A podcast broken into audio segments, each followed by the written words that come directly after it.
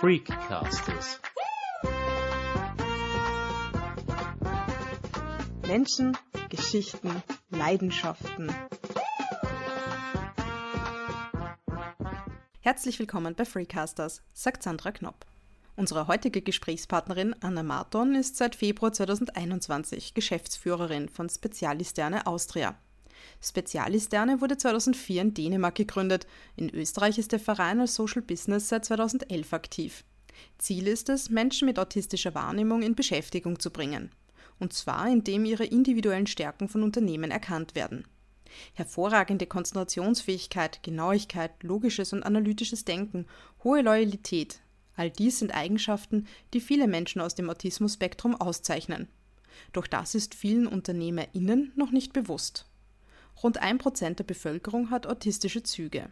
Von allen arbeitsfähigen Personen dieser Gruppe sind laut Expertenschätzungen aber 80 Prozent arbeitslos. Das sind 19.000 Menschen in Österreich. Not all companies hire people with autism. But hey, not all companies want an advantage, steht auf dem LinkedIn-Profil von Anna Marton. Übersetzt heißt das, nicht alle Menschen stellen Menschen mit Autismus ein, aber hey, nicht alle Unternehmen wollen sich einen Vorteil verschaffen. Anna Marton, geboren 1982 in Wien, ist zwar keine Autistin, kennt aber die Bedürfnisse von Menschen mit Autismus. Sie weiß, wie es ist, mit einer anderen Wahrnehmung zu leben. Denn Anna Marton hat Legasthenie, eine Lese-Rechtschreibschwäche, die sie immer wieder vor Herausforderungen stellt. Dafür hat sie privat und beruflich Strategien gefunden. Anna Marton hat einen Business- und IT-Background. So war sie Mitbegründerin des IT-Startups Orderline, eines Online-Shop-Systems für die Gastronomie. Als Geschäftsführerin von Spezialisterne will sie Unternehmern zeigen, was Menschen mit neurologischer Divergenz leisten können und so die Beschäftigungsquote heben. Im Gespräch mit meinem Kollegen Udo Seelhofer erzählt sie, wie sie mit ihrer Legasthenie im Alltag umgeht, wie sie ihre eigenen Stärken herausgearbeitet hat, was sie anderen mitgeben will und welche Erfahrungen sie in ihrer Familie mit Autismus gemacht hat. Zunächst geht es darum, was das neurodivergente Spektrum umfasst. Ich denke, wir in der Gesellschaft haben noch einen kleinen Weg zu gehen, um Potenziale von Neurodivergenz in der Gesellschaft zu etablieren. Es handelt sich bei Neurodivergenz und Diagnosen in dem Bereich, also Autismus, Dyskalkulie, Dyspraxie, Legasthenie, um unsichtbare Einschränkungen oder unsichtbare Behinderungen. Und da braucht es einerseits Aufklärung, was, welche Einschränkungen stehen dahinter, wenn man das möchte, aber vielmehr, welche Potenziale bringen Menschen mit diesen unterschiedlichen Wahrnehmungsstilen mit und welches Potenzial steckt dahinter. Und da braucht es Aufklärung, beziehungsweise auch diese Potenziale in Unternehmen, in jeder Organisation zu etablieren und zu ermöglichen. Und was genau macht ihr? Ich habe gesehen, ihr bietet Workshops an und noch andere Sachen, auch Keynote Speaking, mhm. wenn ich das jetzt richtig im Kopf habe. Ähm, wie sieht das Angebot da im Detail aus? Wir haben verschiedene Angebote und die richten sich einerseits an Unternehmen und Organisationen. Das ist Consulting, Awareness, aber auch Coaching von Führungskräften. Und andererseits bieten wir Ausbildungsformate und Skilling für Personen im Spektrum. Das heißt, eine Ausbildung, die am Ende mit Zertifikat abschließt und gleichzeitig in einen Beruf einzusteigen, der sich auf seine eigenen Stärken fokussiert, wo man hauptsächlich diese Tätigkeiten machen kann, die man gut kann und lange auch gut machen kann und gleichzeitig aber auch an seinen Herausforderungen zu arbeiten und sozusagen mehr im Dialog mit den neurotypischen Personen stehen kann. Wie war das denn für dich, als du herausgefunden hast, dass du da im Spektrum bist? Ja, tatsächlich habe ich vor unserem heutigen Interview darüber nachgedacht, wie genau soll ich dir das denn beschreiben, wenn ich zurückblicke und ich habe hier auch acht Jahre Psychotherapie genossen, um das Ganze für mich zu integrieren. Am Ende war die Diagnose eine Erleichterung. Das davor nicht zu genügen, nicht zu funktionieren, nicht zu passen, nachgeschult zu werden, als irgendwie auch unvollständig oder Trottel dazustehen, das ist die hauptsächlichen Schwierigkeiten, die man, wenn man sozusagen in einem diesem neurodivergenten Spektrum zu Hause ist, überwinden muss. Das ist meistens in der Schulzeit, aber auch natürlich im Freundesumfeld. Wie soll ich sagen? Es gibt so zwischen neurodivergenten Personen so den ein oder anderen Witz. Viele möchten anders sein. Die, die wirklich anders sind, würden gerne gewöhnlich sein oder mehr gewöhnlich sein und das beschreibt es am besten. Ähm, jahrelang wurde daran gearbeitet, dass ich entspreche, dass ich einem Stereotyp entspreche und Nachhilfe und Nachschulung. Und am Ende habe ich verstanden, es ist nicht, dass ich nicht will oder nicht, nicht ausreichend intelligent bin. Es ist, ich nehme es anders wahr. Es ist für mich schwieriger. Ich habe vor einiger Zeit mit den Johannes Liedmann von Spezialisterne dazu interviewt und der da den Satz gesagt, das war für mich so, alle spielen dasselbe Spiel, nur mir hat man die Regeln nicht erklärt. Mhm. Trifft es das? Ich glaube, für Autisten, da die, die hauptsächliche Ausprägung in, in der sozialen Interaktion ist, umschreibt es das sehr gut. Ähm, als Legastheniker, wir sind, tun uns ein bisschen leichter mit, mit verbaler Kommunikation und dadurch vielleicht auch im Umgang mit anderen. Die Herausforderung ist vielmehr in Lesen, Schreiben und zweidimensionaler Wahrnehmung. Das heißt, wie soll ich sagen, wenn, wenn du in der Schule dastehst als eine Recht, Lese-Rechtschreibschwäche, dann gibt es dafür einen ganz klaren Nachhilfelehrer und das heißt üben. Du wirst auch besser darin, aber nie gut. Und desto schlechter deine geistige Konstitution oder Konzentrationsfähigkeit in einem Tag ist, desto stärker wirkt sich das aus. Und zum Beispiel auch sinnerfassendes Lesen, was dir aber, zumindest mir, keiner gesagt hat, wie kann ich das umgehen oder was ist der Way through, wie kann ich das überwinden, habe ich selbst entwickelt, indem ich mir Texte vorgelesen habe, auf, auf Kassette aufgenommen habe, den Band abgespielt habe, zugehört habe und dann erst den Inhalt aufnehmen konnte. Also sinnerfassendes Lesen funktioniert bei mir übers Hören. Was mich natürlich in Vorlesungen oder schulischen Kontext, Frontalunterricht, im Gegensatz zu Autisten bevorteiligt. Wie war die Schulzeit eigentlich für dich und wann genau hast du denn erfahren, dass du im Spektrum bist? Die Diagnose mit 22. Der Sache auf die Schliche bin ich bei der Führerscheinprüfung gekommen und in der Vorbereitung. Wie das? Na, links, rechts. Das geht bei mir schon gar nicht und schon gar nicht auf Befehl. Und da gibt es ja auch nur eine 50-50 Chance, dass ich richtig liege, aber ich liege 100% falsch. Und für die Führerscheinprüfung habe ich mir links und rechts auf die Handrücken geschrieben, weil die beiden Hände müssen ja am Lenkrad sein. Und dann sehe ich, was auf dieser Hand steht und dann weiß ich, in welche Richtung ich fahren muss, wenn der Prüfer bzw. Fahrlehrer mir die Richtung ansagt. Aber man erkennt hier, dass ich schon sehr stark in der Lösung gearbeitet habe für mich selbst. Ähm, aber festgestellt, es ist nicht möglich. Ich kann spontan nicht die richtige Antwort umsetzen. Wie war die Zeit davor für dich? Wie war es in der Schule, im sozialen Umfeld? Im sozialen Umfeld, ich tue mir vielleicht mitunter auch schwer. mitunter auch schwer.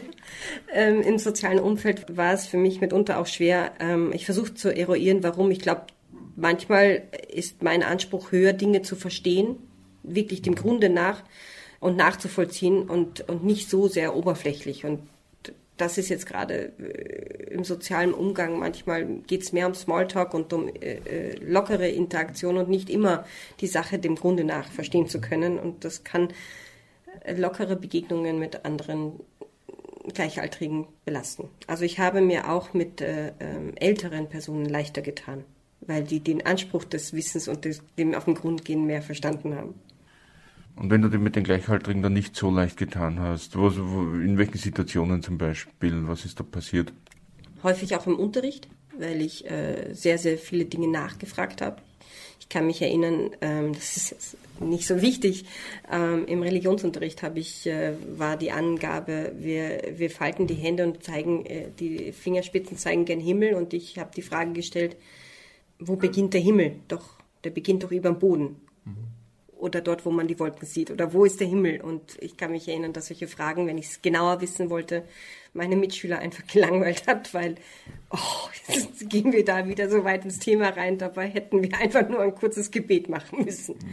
Also hat man da schon ein bisschen das Augenrollen dann gesehen, oder?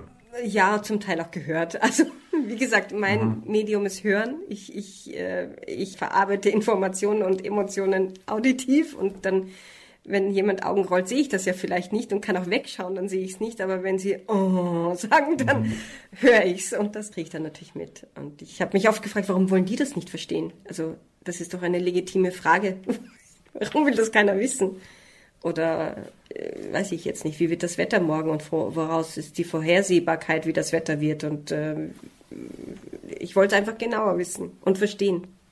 Das machte für mich die Welt klarer oder verständlicher. So wie man, wie man bei Faust sagt, ich möchte wissen, was die Welt im Innersten zusammenhält, oder? es macht, gibt mir mehr Sicherheit, wenn ich eine Ahnung habe, ob ich es wirklich weiß. Und du hast recht. Wie wichtig ist denn Routine im Alltag für dich?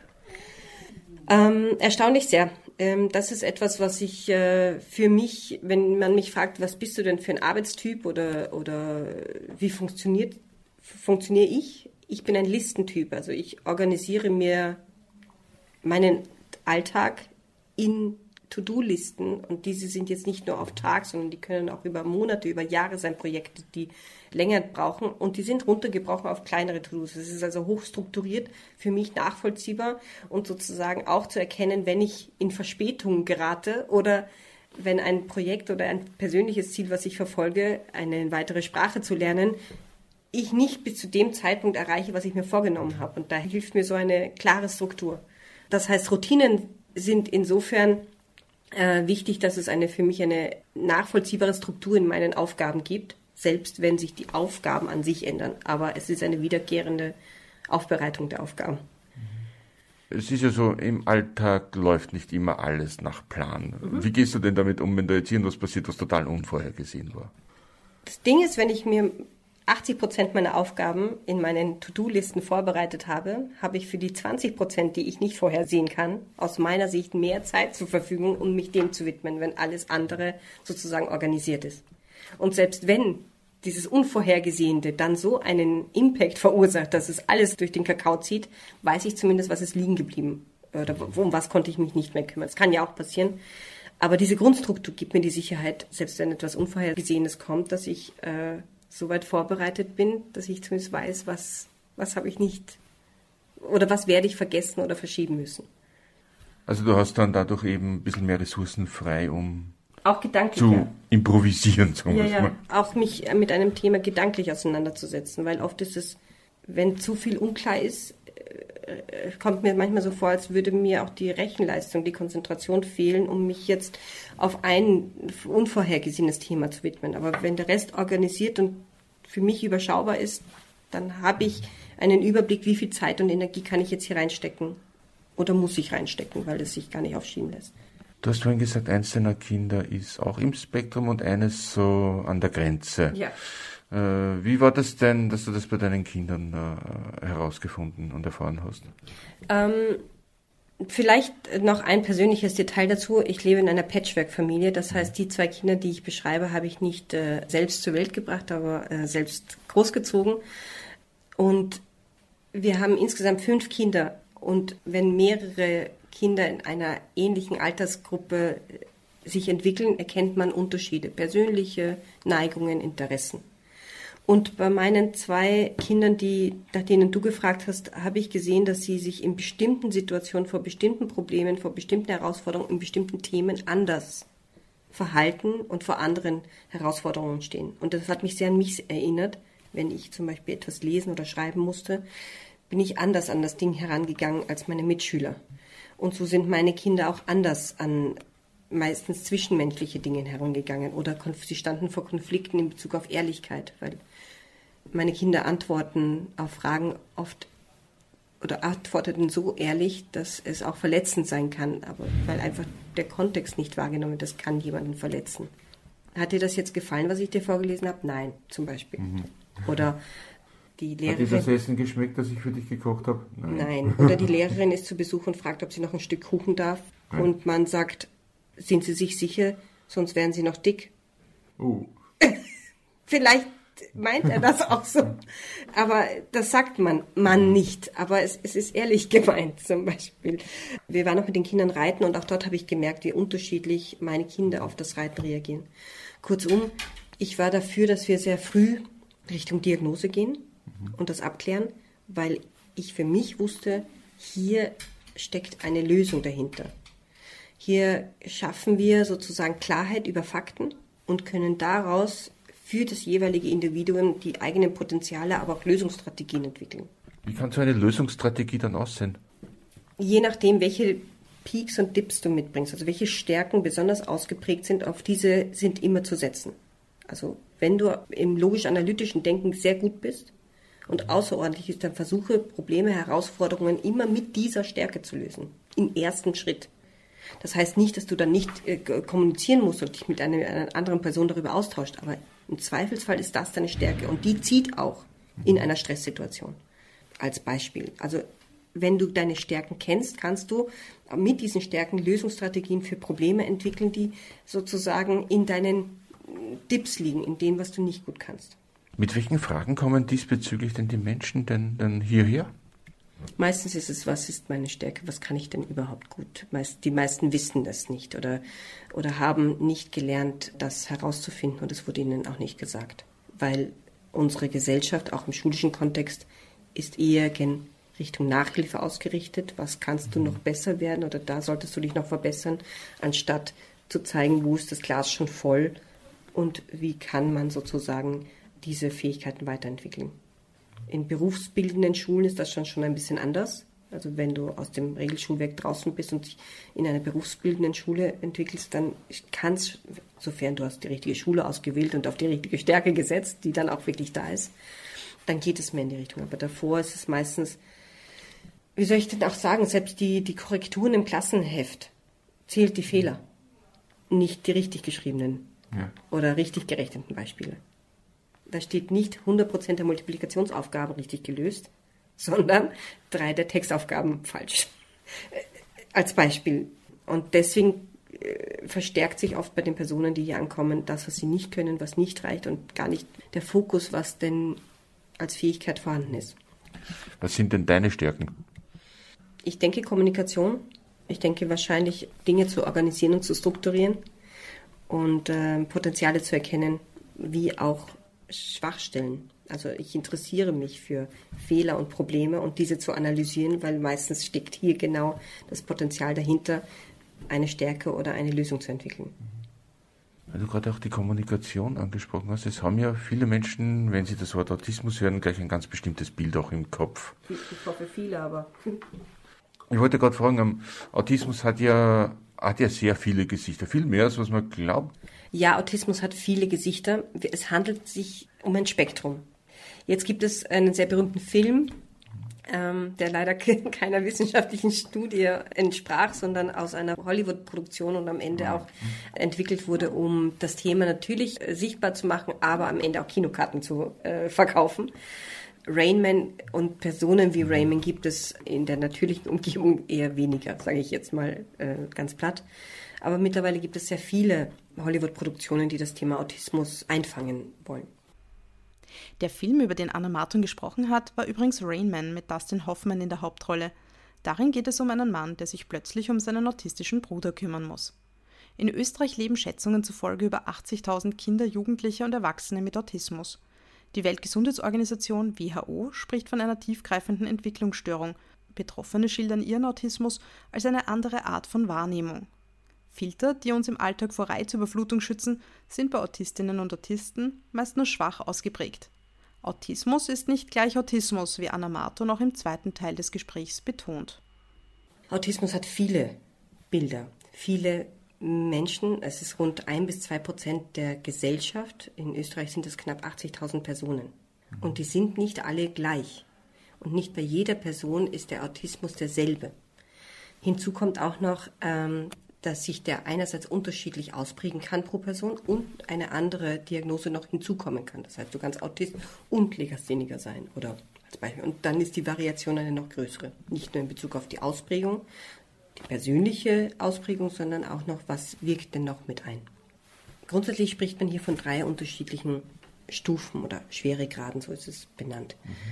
Das ist der, früher sagte man Asperger-Autismus, heute ist das die leichteste Stufe und diese Stufen unterscheiden sich grundsätzlich, wie viel Unterstützung die Person im Alltag braucht, in der Selbstorganisation. Und bei Asperger-Autismus braucht es wenig Unterstützung, dann im Mittelfeld ein bisschen mehr in der Selbstorganisation bis hin zu äh, Personen, die sozial kaum Anschluss mehr finden können. Und dann geht es natürlich dann noch auf die jeweiligen Fähigkeiten. Das heißt, wenn man darüber spricht, dass Autisten äh, sich schwer tun, Reize wegzufiltern, dann ist es bei jedem Menschen ein bisschen anders. Licht, Berührung, Augenkontakt, was wirkt sozusagen stärker. Und das ist bei jedem Menschen anders ausgeprägt. Deswegen ist es ein Spektrum. Mhm. Ähm, und natürlich auch die persönlichen Talente sind unterschiedlich und Interessen, eh klar. Es gibt ja nicht nur Rainman, es gibt mhm. ja auch ein paar aktuellere Beispiele. Der Good Doctor zum Beispiel, die eine Serie, weiß ich nicht, ob du die kennst. Mhm. Wie beeinflussen denn solche Darstellungen ganz generell das Bild von Autismus in der Öffentlichkeit? Von, du meinst von neurotypischen, von nicht betroffenen Menschen? Ja. Also das Beispiel The Good Doctor oder auch Atypical ist eine andere Serie, glaube ich, zeigt die Leistungsfähigkeit und das Interesse und das andersartige Denken oder anders an Lösungen heranzugehen mhm. für neurotypische, sprich für Personen, die außerhalb des Spektrums sind. Gleichzeitig kann ein Bild erzeugt werden, weil man porträtiert hier besonders herausragende Beispiele, gerade bei The Good Doctor. Und ich glaube, hier gibt es einen großen Schwankungsbad. Nicht jeder befindet sich auf dieser Art der Bühne in diesem Kontext, aber kann in seinem Fachbereich Außerordentliches leisten. Es geht, wenn wir das schaffen als Neurotypische, das wirklich als Beispiel zu sehen und nicht als sozusagen, so ist das immer. Wenn ich einen Kollegen im, im, im Coding-Team, also in der Programmierung habe, dann bringt er diese herausragenden Gesamtlösungen, sondern vielleicht ähm, strukturiert er Problemstellungen anders. Versuchen wir es doch ein bisschen menschlicher und alltagstauglicher zu machen. Und bei so äh, Videoproduktionen und Fernsehserien ist es ja oft, es ist eine Folge, die vielleicht eine Dreiviertelstunde dauert und es werden dort ein, vielleicht eine ganze Woche eingefangen in dieser Dreiviertelstunde. Mhm. Und in der Rest der Woche passiert auch so einer porträtierten Person ganz alltägliche Dinge, die vielleicht gar nicht in dieser Serie Platz finden, weil dann würden wir auch abdrehen. Welche Filme oder Serien, wo das Thema bearbeitet wird, findest du besonders gelungen? Ich finde tatsächlich Nachlesewerke und persönliche ähm, Keynotes von Betroffenen oft viel charakteristischer als Filme, mhm. weil sie halt ohne diesen Unterhaltungsfaktor auskommen und mehr den Mensch und die Tatsachen dahinter zeigt, als jetzt die Geschichte, die emotionale die oft einen Film oder eine Serie trägt. Vera Birkenbiel zum Beispiel als äh, Speakerin. Aber das, da würde ich jetzt gerne offen bleiben, wenn du, wenn du erlaubst. Mhm. Weil es, glaube ich, am Ende ja sehr glatt gebügelt ist. Es ist immer ein bisschen Hollywoodisiert dann quasi. Genau, danke. Jetzt hast es, du hast es ein bisschen diplomatischer ausgedrückt, aber das ja. ist das, was ich sagen wollte, ja. Und wenn du mal nicht für Spezialisterne unterwegs bist, was machst du sonst so? Ähm, welche Musik hörst du und etc.? Was für Musik höre ich? Es ist, ähm, man könnte sagen, quer durch den Gemüsegarten, aber wenn man ein paar Genres einfangen will, ist es, ist es ganz sicher Jazz, wahrscheinlich ein Stück weit auch ähm, Swing, elektronische Musik. Es kommt drauf, ganz drauf an, was ich denn gerade tue. Also wenn ich konzentriert arbeite, mag ich es nicht so gerne, wenn mir jemand reinredet. Das heißt, dann ist es Musik ohne Vocals, also ohne Gesang, weil ich am Ende zuhöre, was denn derjenige singt oder diejenige singt. Und äh, das funktioniert im Arbeitskontext schwierig. Ansonsten habe ich einen Hund, mit dem ich äh, mich ähm, hauptsächlich draußen bewege. Ein Lagotto ist es und die sind bekannt für Fährtensuche. Das heißt, ähm, Streifzüge und Fährten lesen ist dann ein spannendes Hobby. Ich habe sonst auch noch fünf Kinder, die, die zum Teil schon erwachsen sind, aber auch ihre Interessen mit mir teilen. Zunächst einmal würde ich gerne wissen, ähm, bei einem Menschen, der jetzt gerade eben seine Diagnose quasi bekommen hat, was würdest du dem raten, was er als nächstes machen soll? Vielleicht nochmal zu Spezialistinnen. Wir haben uns mittlerweile geöffnet, dem gesamten mhm. Spektrum, also dem ganzen neurodivergenten Spektrum. Und ich würde jeder Person empfehlen, die ihre Diagnose erhalten hat, sich in Beratung zu begeben, wenn nicht klar sind, die persönlichen Interessen und Stärken herauszufinden. Beziehungsweise welche Möglichkeiten bieten mir diese Erkenntnisse jetzt, um mich besser zu verstehen, wie funktioniere ich im Kontext, in Bezug auf meine berufliche oder, oder Ausbildung, beziehungsweise welche Potenziale stecken dahinter und auf was setze ich jetzt. Das kann einerseits psychologische Beratung sein, aber es können natürlich auch wie wir das anbieten, ähm, Assessment sein in Bezug auf beruflichen Kontext oder Ausbildungskontext. Für was bin ich mit meiner Diagnose, mit meinen Stärken, mit meinen Interessen besonders talentiert geeignet? Welche Potenziale stecken in mir, die ich jetzt gezielt entwickeln kann? Das würde ich jemandem empfehlen. Und meistens ist eine psychologische Begleitung ein guter Rat, um das, was Glaubenssätze, die man über Jahre aufgebaut hat, erfolgreich loszulassen. Welche Glaubenssätze hast du loslassen müssen? Nicht zu entsprechen. Inwiefern? Fehlerhaft zu sein. Lese- und Rechtschreibschwäche heißt in der Wahrnehmung der Gesellschaft bis hin zu Analphabet geht es, wenn du äh, sinnerfassend dir schwer tust zu lesen. Ich kann alle Buchstaben, ich kann diese lesen, erkennen, anwenden. Das heißt nicht, wenn ich ein paar Grammatik- oder Rechtschreibfehler mache, dass ich den Inhalt dem nicht gewachsen bin. Es ist eine Wahrnehmung, eine andere. Und das musste ich loslassen. Auch zum Beispiel ein, ein weit verbreitetes Gerücht, und äh, auch ich war davon betroffen, wenn ich links-rechts nicht unterscheiden kann. Mir war nicht bewusst, dass ich mich deutlich besser orientieren kann als andere Menschen, obwohl ich nicht links und rechts weiß. Aber Augen, verbinde mir die Augen, drehe mich dreimal im Kreis und ich finde überall hin oder wieder zurück den Weg, selbst einen Weg, den ich nicht selbst gegangen bin.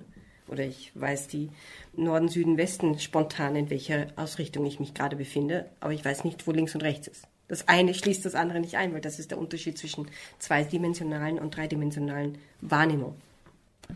Also um den Orientierungssinn beneide ich dich. Meine ist echt für die Fisch. Wenn du mich wo aussetzt, ohne Google Maps bin ich verloren. Also.